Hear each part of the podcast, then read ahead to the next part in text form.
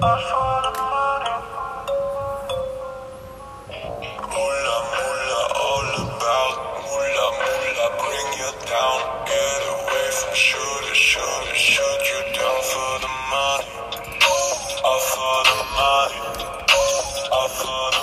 Muy buenos días, bienvenidos una semana más a 24 segundos. Nueva semana de competición, muchas cositas que han pasado que empezamos a repasarlas desde ya. Porque además ya están seguras eh, las finales de conferencia únicamente a falta de una semifinal que falta por terminar. Y de esta serie vamos a empezar a hablar ya, que son Denver Nuggets versus Los Ángeles Clippers. Parece ser que a la hora de elaborar eh, la estrategia de cara a afrontar una, una eliminatoria, los Denver Nuggets dicen, bueno, vamos a perder, vamos a tenerlo absolutamente todo perdido, todo el mundo en nuestra contra y luego ya empezamos a jugar y remontamos. Porque la semana pasada dejamos el episodio con la serie 1 a 1, la misma madrugada en la que se en la que mm, en la que pues, se publicó el último el último episodio, los Clippers consiguieron una ventaja de 2 a 1. Días después, los Clippers aumentaban esta ventaja y colocaban el 3-1 en la serie en una en lo que está siendo una eliminatoria, la verdad, mmm, no voy a decir cómoda, pero tampoco demasiado eh, trabajada para los Clippers. Es decir, con una muy buena defensa y con un pelín en ataque, me refiero, mmm, tal vez Paul George eh, no ha estado tampoco al nivel que muchos podían esperar. Kawhi Leonard sí que ha estado en, en esa línea constante de la que hablábamos la semana pasada, a pesar de ese segundo partido en el que, en el que los Nuggets empataban la eliminatoria y que Kawhi Leonard hacía un partido bastante malo. Pero por lo general eso no, no estaba siendo una eliminatoria en la que los Clippers parece, pareciese que se estuvieran esforzando en, en exceso ¿no? para derrotar a, a, unos Nuggets bastante mermados y en los que únicamente Nikola Jokic y Jamal Murray eh, aportaban y tampoco a un nivel estratosférico. Sí que es verdad que el serbio, el pívot serbio está haciendo una eliminatoria brutal. Eh, lo que había sido Jamal Murray en la anterior eliminatoria contra Utah Jazz eh, es lo que está siendo la figura del serbio ahora. Pero bueno, a raíz de esto, eh, a raíz de este cuarto partido, Michael Porter, eh, el rookie de los Nuggets, decía que, que, bueno, que su entrenador, que Mike Malone, debería tener otras ideas aparte de, de, darle la pelota únicamente a Nikola Jokic y a Jamal Murray, ¿no? Estas declaraciones con un 3-1 en una eliminatoria son las típicas en las que tú piensas, bueno, malos rollos en el vestuario, broncas, esto va a hacer que serie cómoda para los Clippers, quinto partido, se lo lleva a los Clippers y finales de conferencia, ¿no? Bueno, parece ser que las, las declaraciones del rookie eh, calaron en los calaron en, en, los Nuggets y en el quinto partido, eh, tras remontar, la verdad que es que está siendo completamente alucinante de película eh, lo que están haciendo los Nuggets. ¿no? En el quinto partido llegaban a perder por 15, por 16 puntos. En el último cuarto hace una remontada espectacular con un parcial de 38 a 25 liderados también por, por un momento en el último minuto en el que Michael Porter Jr., justo el jugador que había dicho, eh, bueno, lo que había dicho sobre Murray y sobre Jokic, eh, mete un triple para certificar la victoria de los, de los Nuggets y la verdad que tenía toda la razón, es decir, mmm, muy pocas posesiones en las que Nikola Jokic o Jamal Murray estén en pista eh, no hacen que el balón pase por sus manos, es verdad, y y al final los Nuggets tienen otras armas muy muy buenas. De Gary Harris, que hablaremos ahora por lo que hizo ayer en el sexto, en el sexto partido. Paul Millsap, que la verdad que fue el líder de esa remontada en el quinto. Michael Porter desde el banquillo se ha, se ha convertido ya en el sexto hombre de estos Nuggets y está aportando bastante. Sí que es verdad que en el lado ofensivo de la cancha, ¿no? En el lado defensivo eh, le queda mucho, mucho por crecer a este jugador. Pero la, verdad que eh, alegra mucho ver a, a, Michael Porter Jr. jugar, disfrutar, ganar partidos tras lo mal que lo había pasado, bueno, con esta lesión en la espalda de la que tanto hemos hablado en este canal durante su etapa durante su etapa universitaria, ¿no? Entonces lo dicho, los Nuggets tienen muchas, muchas armas, yo creo, para hacer daño a estos Clippers y no tienen que centrarse tanto en la figura de Jokic y de, y de Jamal Murray, porque si no también al final a los Clippers se lo pones muy fácil, ¿no? Simplemente defiendes a dos jugadores, esos dos jugadores de una manera u otra se la van a intentar acabar jugando, entonces, bueno, cómodo para los, para los Clippers, ¿no? Eh, esto era el quinto partido, 3-2 en la serie. Mucha gente podía pensar, bueno, mmm, un pequeño varapalo, hay un pequeño ida de olla de los Clippers, han relajado un poquito, lo veían hecho tal, las declaraciones de Michael Porter, pero bueno, mmm, fácil, sexto partido lo ganamos y se acaba esta eliminatoria. Bueno, llega el sexto partido, eh, de nuevo al descanso, eh, 19-17 arriba. Eh, Los Ángeles Clippers, yo la verdad que lo estaba viendo y estuve a punto de dejar de verlo porque ya dije, la verdad que el dominio que están teniendo los Clippers, están controlando absolutamente el tempo del partido, mm, manteniendo a raya a los jugadores de, Denver, a excepción de, Nikola Jokic. Pero bueno, decidí seguir verlo y gracias a Dios que lo seguí, que lo seguí viendo. Eh, el parcial en la segunda parte es descomunal. 35 puntos los Clippers en toda la segunda parte, 64 para Denver Nuggets, que al final acaban ganando el partido muy cómodamente por 13 puntos. La verdad que los Clippers, tanto Kawhi Leonard como Paul George, buen nivel, buen partido. 25 para Kawhi, 33 para Paul George, pero punto y final. Punto y final, Marcus Morris muy mal partido, Patrick Beverly sabemos que como defensor eh, un 10, pero en ataque le falta un poquito. Lou Williams sí que hizo 14 puntos, pero yo no sé qué le está pasando a Lou Williams, no sé si es que no se está encontrando cómodo, pero, pero no es el sweet dual que hemos, por ejemplo, que estuvimos eh, viendo el año pasado, ¿no?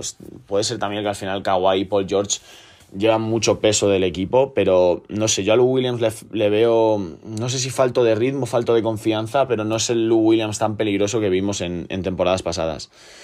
Y luego, por otro lado, ya Michael Green, la verdad que está siendo como ese tercer hombre de banquillo muy importante, está aportando mucho, pero en el día de ayer les faltó en los momentos eh, de la segunda parte, los que los Nuggets iban en una racha muy positiva, tener un jugador que consiguiera cortar eso aparte de Kawhi Paul George, porque de la misma manera que hablábamos antes, de que al final si los Clippers defendían a Jokic y a lo tenían muy fácil, con el, con el equipo y el partido que se hizo ayer eh, eh, los Clippers, si los Nuggets defienden bien a Kawhi y a Paul George, parecía que no iban a, poder perder ese, ese partido, ¿no? Por parte de los Nuggets, descomunal Nikola Jokic, 34 puntos, 14 rebotes, 7 asistencias. Eh, partido muy serio de Jamal Murray, ¿no? Porque es el típico partido en el que quieres tirar mucho, quieres ser el líder y al final él solo tiró 13 tiros, metió 9 de ellos para 21 puntos. Eh, Michael Porter con 13 puntos desde el banquillo, siendo ese sexto hombre tan importante que necesitan los, los Nuggets. Y luego lo he dicho antes y quería hablar de él, Gary Harris. Eh, Gary Harris es probablemente el mejor defensor de perímetro que tienen los Denver Nuggets de cara a poder parar a Paul George o a Kawhi Leonard a pesar de la diferencia de altura. Es un gran defensor, ¿no?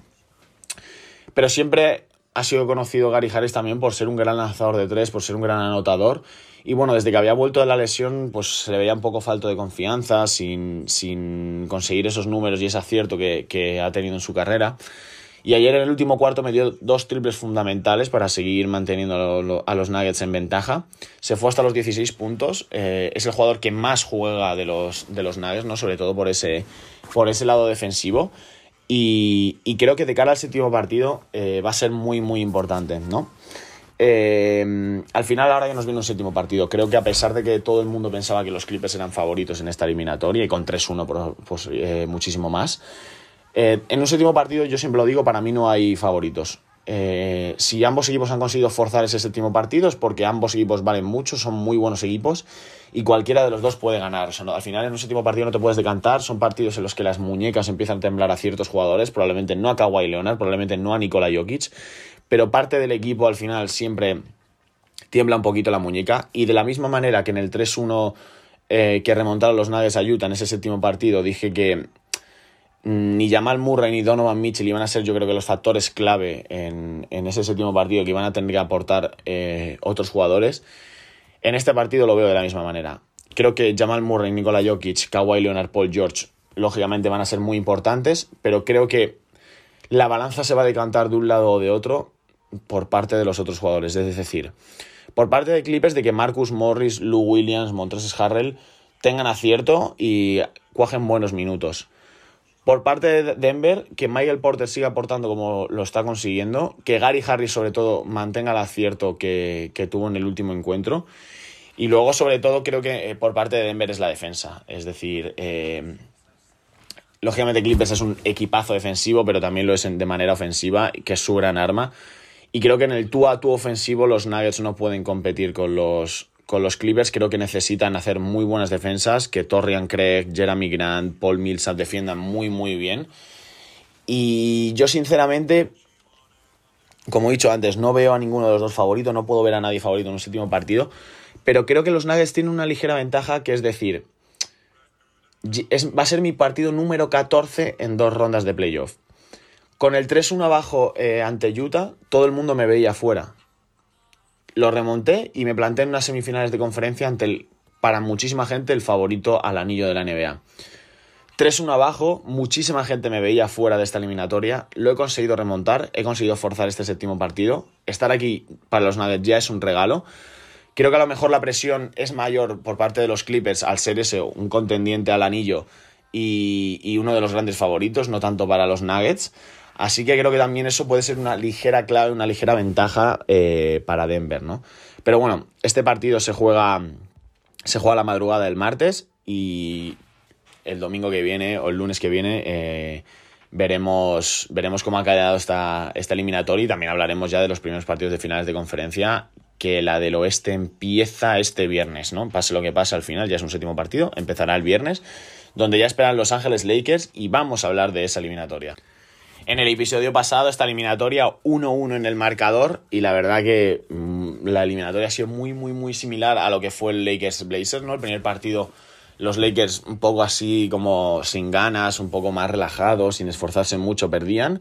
Y luego lanzaban cuatro partidos a un nivel muy, muy alto y mataba la eliminatoria. Pues esta, la verdad que ha sido prácticamente lo mismo. Eh, tres victorias bastante cómodas para los, para los Lakers a partir de ese, de ese 1 a 1. Sí que es verdad que hubo un sustito en, en el cuarto partido en el que los Lakers iban ganando por veintitantos puntos, eh, al final de repente en el último cuarto eh, los Rockets están pegando una, remontada brutal y, acaba, acaba sentenciándose el partido con un triple en la esquina de, de Alex Caruso. Y bueno, ¿qué decir de esta eliminatoria?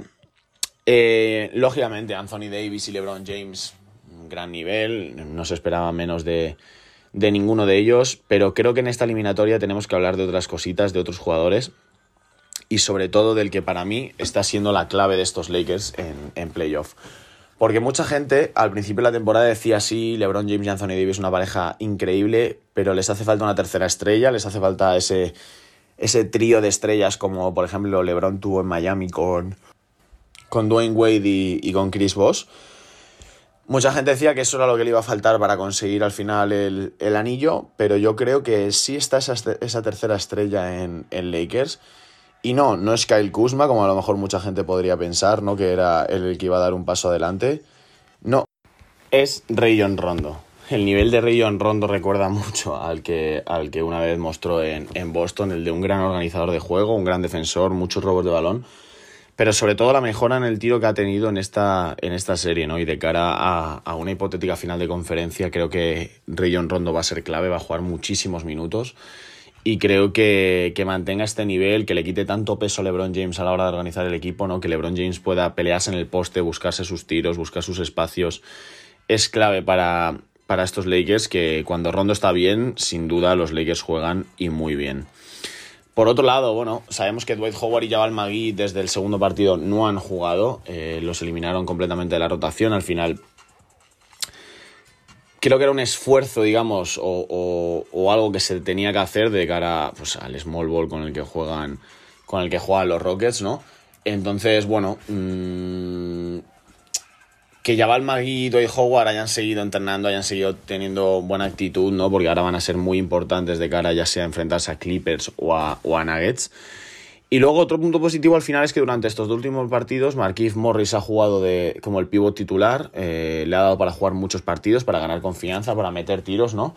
Y al final es meter otro jugador más en esta rotación continua de jugadores de los Lakers y todos los que puedan aportar sabemos que, que en un equipo como Lakers siempre son, siempre son bienvenidos, ¿no? Caruso es otro de los grandes nombres de esta eliminatoria, creo que ha jugado muy muy bien, eh, sobre todo en el aspecto defensivo al final a Caruso no le pides tampoco que te hagan 20 puntos por partido, 15 puntos por partido. Lo que te le pides sobre todo es esa intensidad con la que juega en, el apartado defensivo, ¿no? Que le hace sobre todo pues, jugar muchos minutos y poder emparejarse pues, con James Harden, con Russell Westbrook. Es decir, emparejarse con los mejores jugadores de la liga, ¿no? Y hacerlo, la verdad, que a un, a un gran nivel, ¿no? Entonces, bueno, lo dicho, los Lakers cómoda eliminatoria, 4-1, eh, los Rockets eh, caen eliminados y no solo eso, sino que ya Mike D'Antoni lo ha confirmado que el año que viene no va a entrenar a Houston Rockets. Lo ha confirmado esta misma madrugada, ha dicho que no, no quiere volver y veremos si esto es el final del Ultra Small Ball en, en Houston o si el entrenador que vuelve, eh, o sea, que llegue, perdón, tiene esa misma idea que, que ha peleado Mike D'Antoni, ¿no? Nos vamos al este. Las dos eliminatorias ya sentenciadas. Miami Heat no dio lugar a remontadas y a pesar de ese 3 a 1 en el que Giannis Antetokounmpo se lesiona, Middleton se sale, eh, se van a la prórroga y Milwaukee consigue forzar eh, un quinto partido. En ese quinto ya se acabó lo que se daba. Miami Heat consigue eh, otro golpe encima de la mesa. Sorpresón, el sorpresón de los playoffs por ahora, eliminando a, a Milwaukee Bucks únicamente en, en cinco partidos. Y sí, sin Giannis Antetokounmpo, es verdad, todo se ha dicho que en el último partido Giannis Antetokounmpo al final no jugó por esa lesión en el cuarto. Y bueno, eh, Miami Heat se planta en las semifinales de, perdón, en la final de conferencia, no lo hacía desde que LeBron James andaba por, por South Beach. Y lo que me apetece hablar en esta eliminatoria es de las secuelas que esto puede dejar en Milwaukee. Y me explico.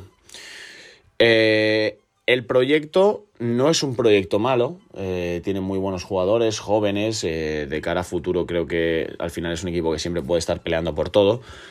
Ante Tocumpo, al final de, este partido, dijo, eh, ojalá aprendamos de esto y podamos ser mejores en el futuro. Volver y crear una cultura en Milwaukee para muchos años y competir todos y cada una de las temporadas por el campeonato.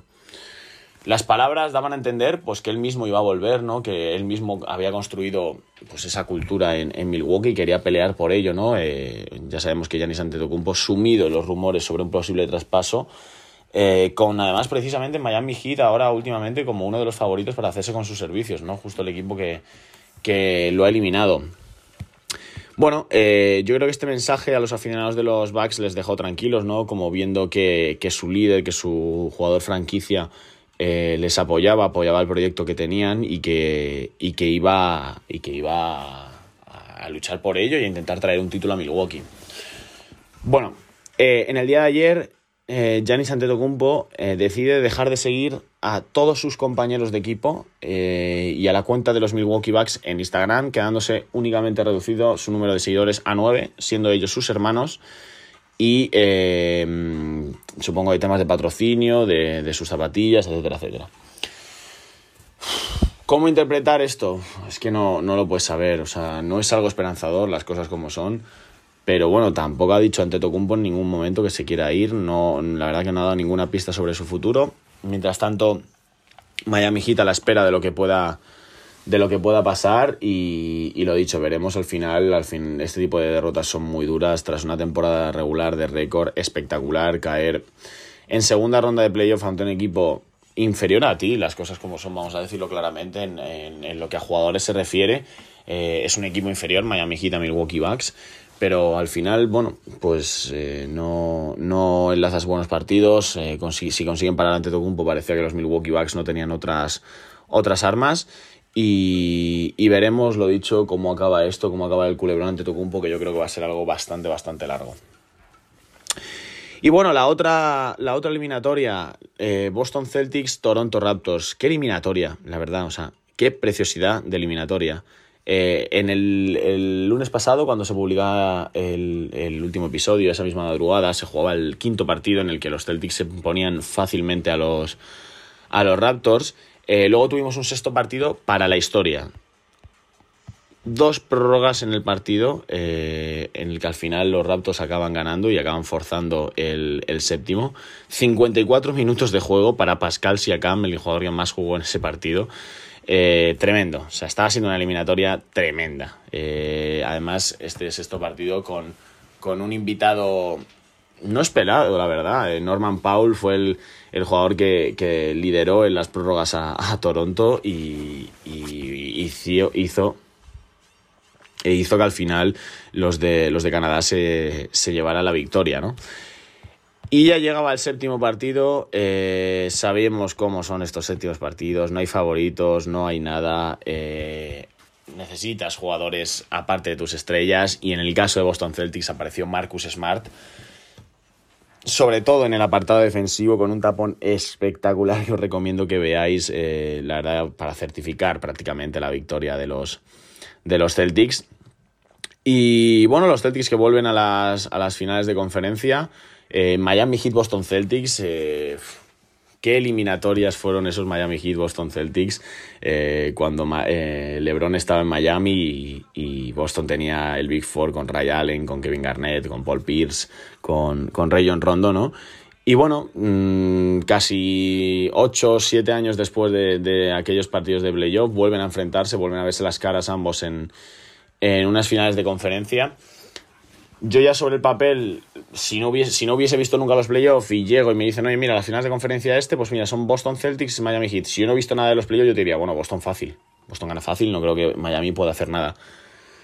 Después de ver lo que hemos visto de Miami, yo ya no sé qué pensar. Yo ya me veo hasta Miami Heat campeones de la NBA. O sea, eh, la solidez con la que juegan, saben perfectamente, se conocen perfectamente unos a otros.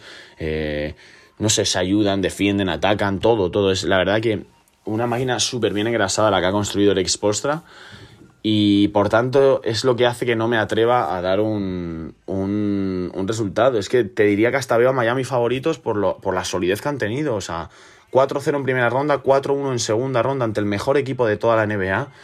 Entonces me tengo, lo siento, pero me tengo que decantar eh, por, por Miami Heat, aunque luego analizando los jugadores diga, no, si es que los jugadores de Boston son mejores jugadores. Pero no puedo. Tengo que dar a Miami con favorito por lo que han demostrado en estos playoffs. Lo que tengo claro es que va a ser una serie preciosa.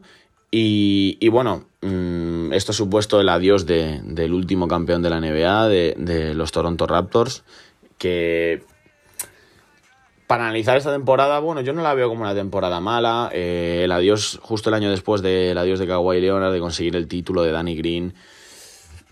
Iba a ser una temporada complicada. Al final, el hecho de, estar en la conferencia este siempre es una ventaja de cara a, que con un poquito siempre vas a conseguir meterte en playoff. Pero en ningún caso yo les veía como el segundo mejor equipo de, la conferencia este. Y, peleándole la eliminatoria que le han peleado a unos Boston Celtics, que son un gran equipo, un gran, gran equipo, ¿no? Entonces, bueno, creo que los Raptors todavía tienen muchísimo margen de mejora. Pascal Siakam, Van Vliet, Anunobi son gente joven todavía que tiene mucho que crecer. Entonces, para mí no es una mala temporada. Se han plantado semifinales de conferencia, han forzado un séptimo partido a Boston. Chapó de nuevo una vez más para los Toronto Raptors y para Nick Nurse, que seguro que el año que viene los volvemos a tener en, la postemporada, ¿no? Y bueno, así están ahora mismo las cosas. Eh, la eliminatoria entre, entre Boston y Miami empieza este martes a las 12 y media de la noche. Eh, la verdad que, como he dicho, veo a Miami favorita y también espero una serie bastante, bastante larga. La semana que viene, en el próximo episodio, hablaremos sobre cómo va esta, esta eliminatoria y de repente Boston ha ganado los partidos fáciles y a mí, como siempre, me equivoco y me cañan, y me callan la boca, ¿no? Bueno, para terminar, quiero hablar un poquito sobre varias noticias que han salido. La primera de ellas, eh, bueno, ya lo hemos dicho, Maida Antonio ha dicho adiós a los Houston Rockets y no ha sido el único entrenador que se ha despedido esta semana, ¿no? Eh, el entrenador de los Oklahoma City Thunder, Billy Donovan, ha dicho que no va a volver tampoco a, Oklahoma City, que no va a entrenar más a los Thunder. Mm, yo creo que esto es una decisión que viene del propio Billy Donovan. No creo que venga de la oficina de los Thunder, porque lo que han conseguido esta temporada ha sido impresionante. Entonces supongo que es algún tema personal eh, de, Billy Donovan, ¿no? Porque, pues lo he dicho, la, temporada que estaban hechos los, los Oklahoma City Thunder ha sido espectacular y sobre todo que nadie, nadie se esperaba. Y seguimos eh, con la resaca de la eliminación de Milwaukee Bucks a manos de Miami Heat. Eh, Marvin Williams ha anunciado su retiro. Tras 15 temporadas en la liga, ha dicho que ya es suficiente, se despide eh, un gran jugador, un gran, sobre todo un gran jugador de banquillo que ha aportado mucho, exjugador de los Charlotte Hornets, de Indiana Pacers, eh, entre, entre otros equipos. Y bueno, tras 15 temporadas, nada más que darle las gracias a, Marvin Williams por todo lo que ha, por todo lo que ha dado a, a esta liga, ¿no? Y otra de las noticias eh, que nos deja la resaca de la eliminación de Milwaukee Bucks a manos de Miami Heat es el retiro de Marvin Williams, ¿no? Su, su ala pivot, alero ala pivot. Tras 15 temporadas, el número 2 del draft de, de 2005 se, se, retira tras una gran carrera en Atlanta, en Utah, en Charlotte, ahora en Milwaukee. Bueno, eh, un jugador sobre todo eh, de banquillo con muchos, muchos puntos, mucho que, mucho que anotar. Eh, un gran jugador, la verdad. Eh, típico jugador que muchos, muchos equipos contendientes al título querrían tener por todo lo que aporta desde, desde el banquillo y se retira con 34 años y habiendo sido campeón de la, de la, de la NCAA con, con los Tar Heels de North Carolina.